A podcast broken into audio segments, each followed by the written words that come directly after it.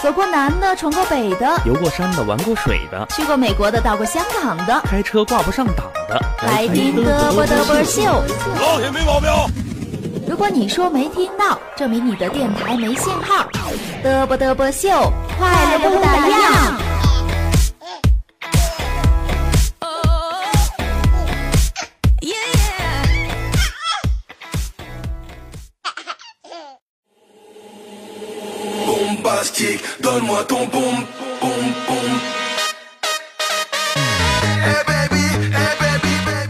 欢迎收听本期的嘚啵嘚啵秀，各位好，我是新瑶。各位小伙伴呢，如果感兴趣的话，可以通过节目的联系方式呢，直接找到新瑶。那我们呢，可以啊彼此之间呢沟通一下彼此之间发生的一些糗事儿，或者是一些糗事儿的段子啊，都可以和新瑶进行分享的。独乐乐倒不如众乐乐。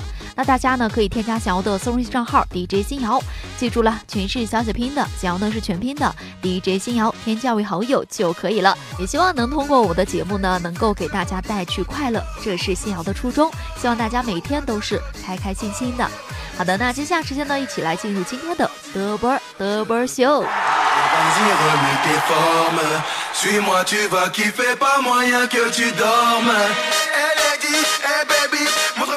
在这个看颜值的时代呀，女生看部韩剧都可以换个老公啦，男生就更不用说了，基本上个个都有梦寐以求的女神。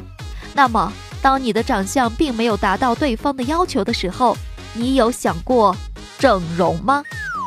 图图经常被人调侃说：“呀，你的脸以前是被开水烫过吗？实在不行就去整容吧。”强子觉得呀，身体发福，受之父母。怎么说也不应该去整容呀，努力让别人看见你脸以外的好呀。估计呀，这强子呀想整也是没钱的。八怪就反对了，说这是个看脸的世界，太丑会影响别人对你的看法，还是去整容吧。其实我觉得啊，这要整容的话，微调一下，好看了自己照镜子心情特别好，别人看呢也是心情好。但是我是绝对不会的。不是因为穷，是因为我本来就很美呀。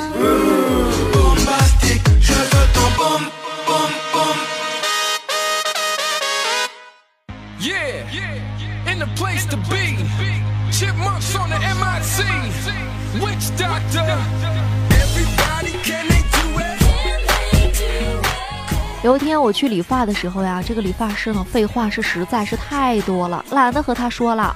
刚呢又来了一句说：“嘿，老妹儿，你头发挺黑的哟。”我面无表情的说：“晒的。”然后他就再也不搭话了。有一天呢，这强子呢收到了一条快递短信，以为是诈骗的，回手呢就给快递员打个电话。快递那小哥呢一再的核实之后，确定就是强子的快递。说是樱桃，这强子呢突然想起了，就是对象给邮的呀。随后呢就跟快递兄弟呢就解释说，对象给邮的。快递兄弟回了他四个字：你气谁呢？隔壁李姐不是又生了一个小女儿吗？有一天呢这天太热了，周末呢这小女儿的奶奶不顾这个隔壁李姐的反对，把女儿呢就带去剪头发了。回来之后，隔壁李姐惊呆了。一长发飘飘的小仙女成了头盖西瓜皮。第二天幼儿园回来，这隔壁李姐呢就抓住女儿就问了，说：“大家有没有问你怎么剪这么短呀？”这女儿就说了，说：“没有的，大家都不认识我啦。”有一天八怪打的捡到了一个阿粪叉，刚下车就电话打过来了，是个女的，非要八怪把手机还给她，说要请八怪吃饭。这八怪呢，啊，实在是推不了了嘛，就答应了。心想着等这个女的呢来拿手机，还是直接走了。结果呀，这女的就硬拉着吃饭，吃就吃呗。吃了一半，这女的出去接了一个电话，就没人了。蛋蛋进学校呢，已经有一年半了，对算术呢非常用功。有一天晚上，家里餐桌上放着两只烧鸡，这孩子呢以为自己很聪明。便向他的爸爸就说：“说，爸爸，我可以用算术向你证明那两只鸡有三只。”这蛋蛋的爸爸说：“哎呦，你怎么算的呀？你给我说说。”蛋蛋就说了：“说，好，这是一只吧？那是二吧？当然了，一加二是三。蛋蛋父亲呢就说：“哎呀，我儿子好聪明呀。那么你母亲吃第一只，我吃第二只，你吃第三只，如何？” 最近啊，我们单位有一个领导不是结婚了吗？因为有几个同事没有能到场，这领导呢专门就重新的请他们几个吃饭。落座之后呢，一名同事呢对着身后的姑娘就说：“哎，服务员，给我把这个茶满上。”这个时候呢，领导脸都绿了，对着姑娘温柔的说：“老婆，过来坐，我来给你介绍一下。”今天早晨啊，这隔壁老王呢，当着所有同事的面和老板呢顶了几句，这是背景。然后中午吃饭的时候买了个雪糕，最后一口呢塞嘴里有点多，那凉爽呢刺激到刺激的呢，估计大家都明白了，这个头呢就疼的不行了，也不舍得吐出来嘛，呲牙咧嘴的。然后呢，这隔壁老王一手捂着腮帮子，一手扇自己嘴巴子，正好被这个老板呢给看见了。今儿个下午下班的时候，老板专门给隔壁老王呢道了个歉，给隔壁老王每个月涨了五百元的工资。昨天有一个美女对八怪呢含情脉脉的说：“晚上你去我家，我会把你拉到卧室，回手锁上门，疯狂的把你推倒在床上，用被子蒙住头，张开我的手臂。”说到这儿的时候呢，八怪的脸呢早已经红得不成样子了。我估计他的心呢都跳跳起来了，因为他的手呢都开始抖开了。这女神又接着说，然后撩起袖子告诉你，看，我的手表是夜光的。我有一个朋友。他家住的是一个比较高档的小区，每到晚上八九点的时候，就会有一群大妈在楼下的广场里跳广场舞。毕竟是高档小区呀，也是有规定的。这物业呢规定不允许大声的放音乐，怕影响到其他业主的休息。这些大妈们也是比较通情达理的，为了不打扰到周围的邻居们的正常休息，就每个人呢都买了一个蓝牙耳机。有一次呢，我正好去路过他家的楼下，就去找他玩嘛。晚上去楼下的小卖部里买啤酒，我看到了这一辈子都不会忘记的场景。楼下是死一般的寂静，却看到一群大妈们个个面带微笑，在广场上翩翩起舞，自娱自乐，笑得甚是开心呢。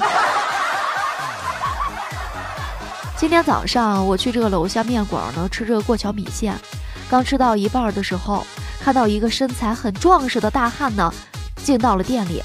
当时服务员妹子呢就问他是要大碗的还是要小碗的呢？那大汉呢就问说：“哦，大碗有多大呢？”那妹子呢就朝着我指了指说：“大哥，你看那美女，她吃的那碗就是大的。”壮汉茫然的回过身看了看我正在吃面的碗之后，连忙对着服务员小妹摆手说道：“说那碗不行，太大了，我吃不完的。”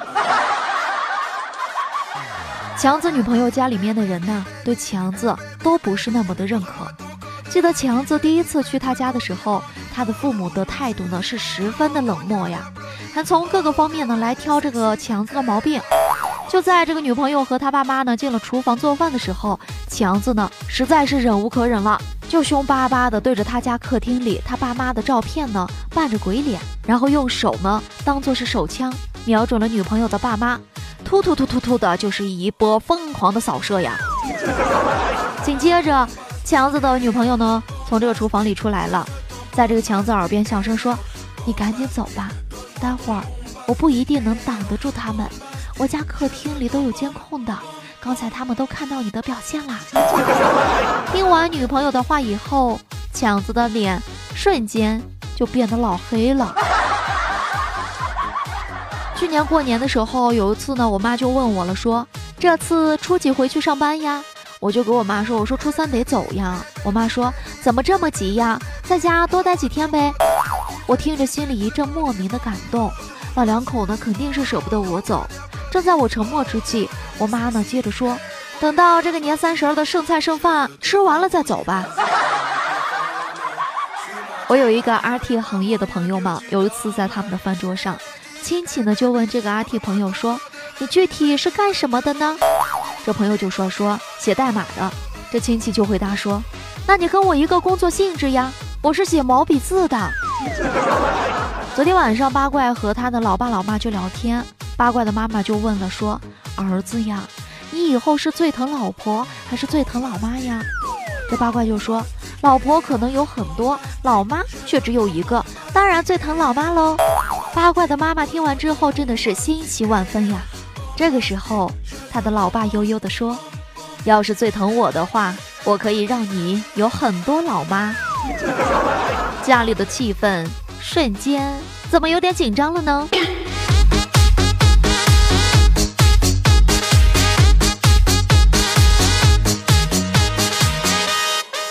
男朋友第一次上图图家的时候，图图妈呢做了一道鱼，这图图爸呢一直抱怨说太咸了，齁死我了。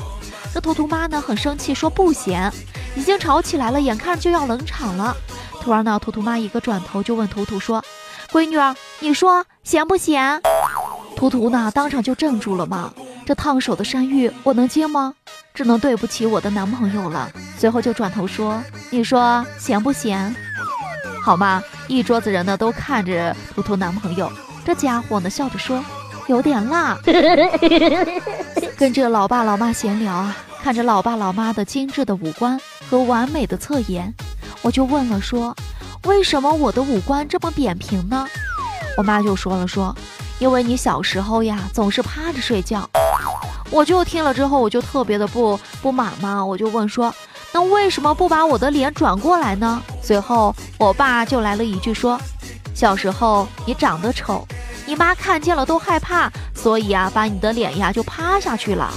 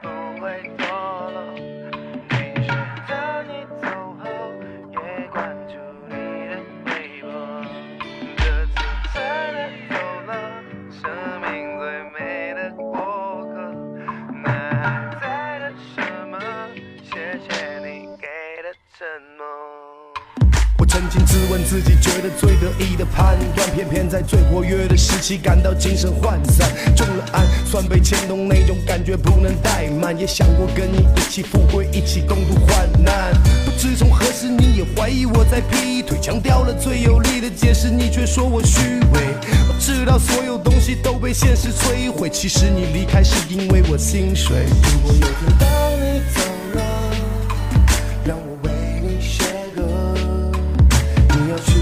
地方并不是你我最初的期望，如果有天当你走了，请你听这首歌。当我们渐渐老去，这旋律还没褪色。我说我其他没法比。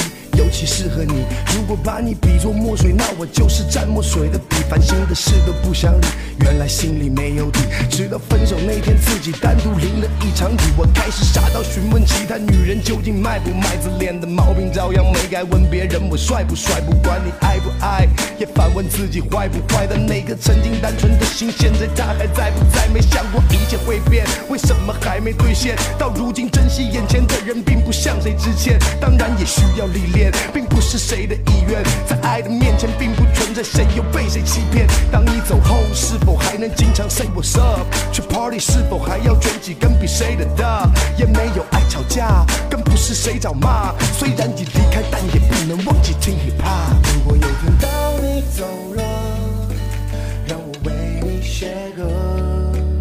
你要去的地方，并不是你我最初的期望。